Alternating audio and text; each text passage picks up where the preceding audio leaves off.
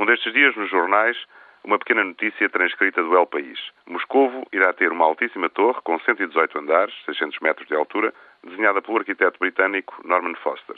O mesmo arquiteto que tem tido imensas dificuldades em fazer aprovar uma torrinha mexeruca com 15 pisos em Lisboa, nos aterros da Boa Vista junto ao rio. Claro que o empreendimento representa um enorme investimento que será suportado por um magnata do petróleo, Shalva Shingirinsky, que entra assim por cima na competição simbólica das alturas. Será a maior torre da Europa e estará pronta em 2011.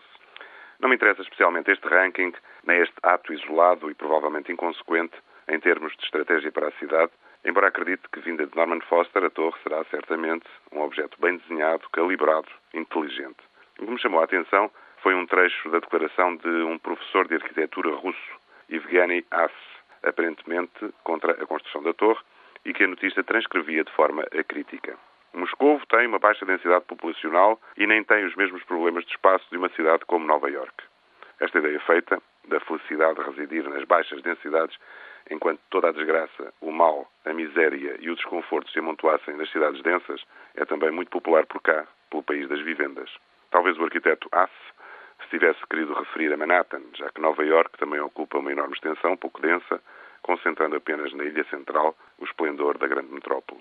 O argumento, se analisado, é fantástico. Como Moscovo seria um território de baixa densidade e sem problemas de espaço, se nos lembrarmos dos seus 10 milhões de habitantes, poderemos imaginar a correlativa enorme extensão, nada mais lhe restaria nenhuma esperança se não continuar indefinidamente a crescer, aumentando cada vez mais as distâncias e o desconforto dos seus cidadãos em nome dessa tradição rural, individualista e espalhada que inexplicavelmente se confunde com o bem para quem não gosta de cidades.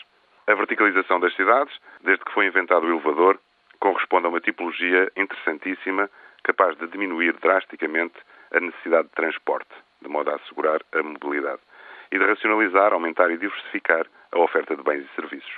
No fundo, de dar mais tempo e disponibilidade às pessoas para ações mais complexas, ricas e criativas que a vida de novela. As viagens casa-emprego-casa ou as viagens casa-shopping. Mas parece que ninguém quer prescindir das novelas.